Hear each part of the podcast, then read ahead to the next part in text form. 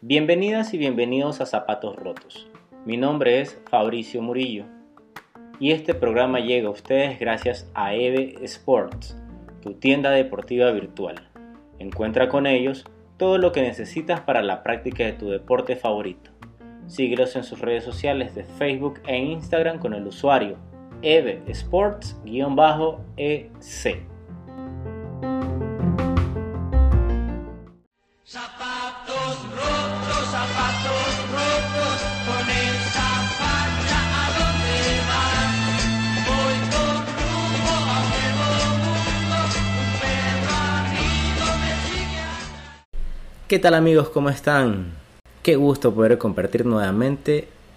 un nuevo episodio de Zapatos Rotos con ustedes.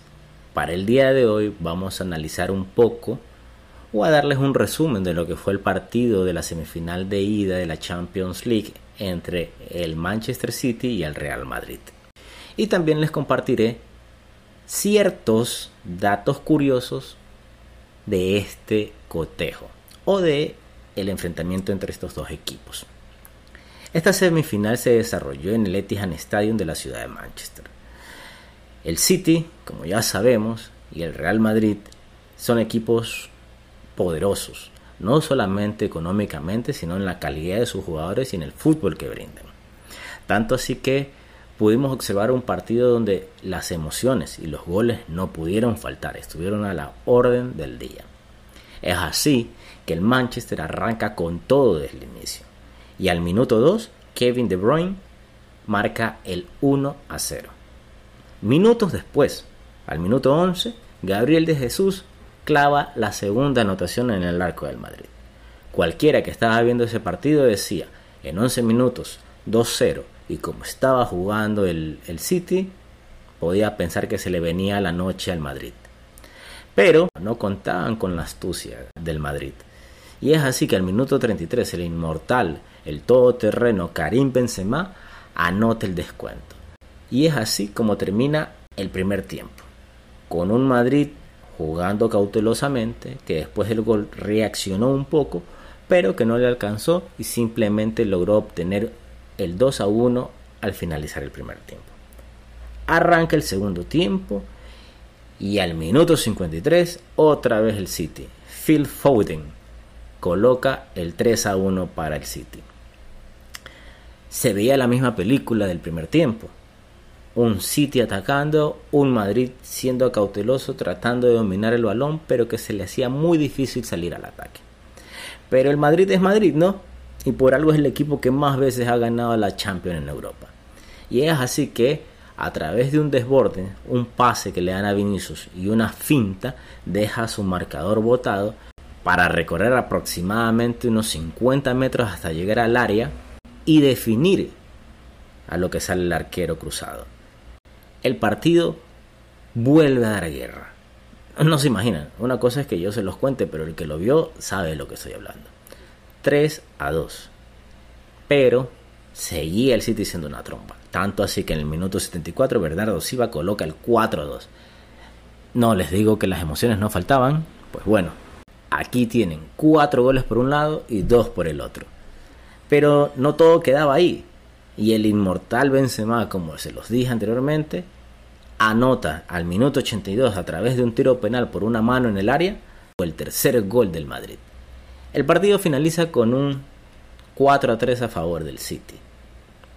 Partido que para la vuelta ya no existe el gol de visita y el Madrid necesitaría o bien hacer un gol para empatar la serie e irse a prórroga o bien ganar 2 a 0 y pasar directo a la final. Pero es aquí donde vienen los datos curiosos que envuelven este partido que se desarrolló en Manchester. El primer dato curioso nos dice que el Real Madrid nunca ha ganado en el Etihad Stadium. Ha cosechado dos empates y dos derrotas con la del último martes.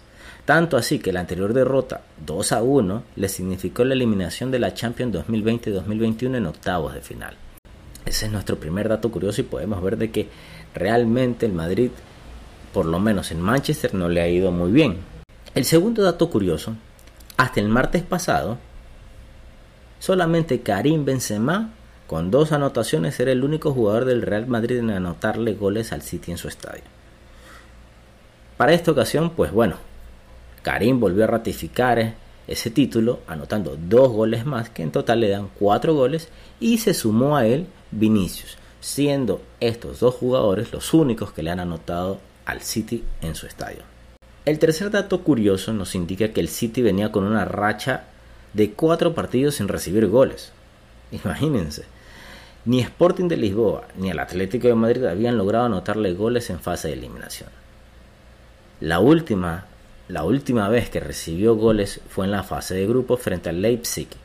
En esa ocasión, perdón, en esta ocasión, pues podemos ver que el Madrid no solamente le encajó uno, sino que le encajó tres goles, que si bien es cierto no, no le alcanzó para ganar el cotejo, lo dejó bien encaminado para el partido de vuelta.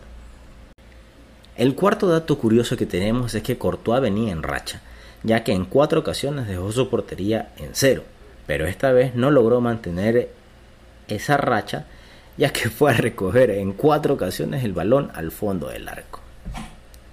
El último dato curioso que tenemos nos indica que el Etihad Stadium es realmente una fortaleza. Y ante el Madrid el City lo volvió a ratificar. Desde su última derrota en 2018 ante el Lyon, el City no ha vuelto a perder un solo partido por Champions. Sumando al día de hoy, jueves 28 de abril, ya 3 años, 7 meses y 10 días sin conocer su afición lo que es irse del estadio con una derrota.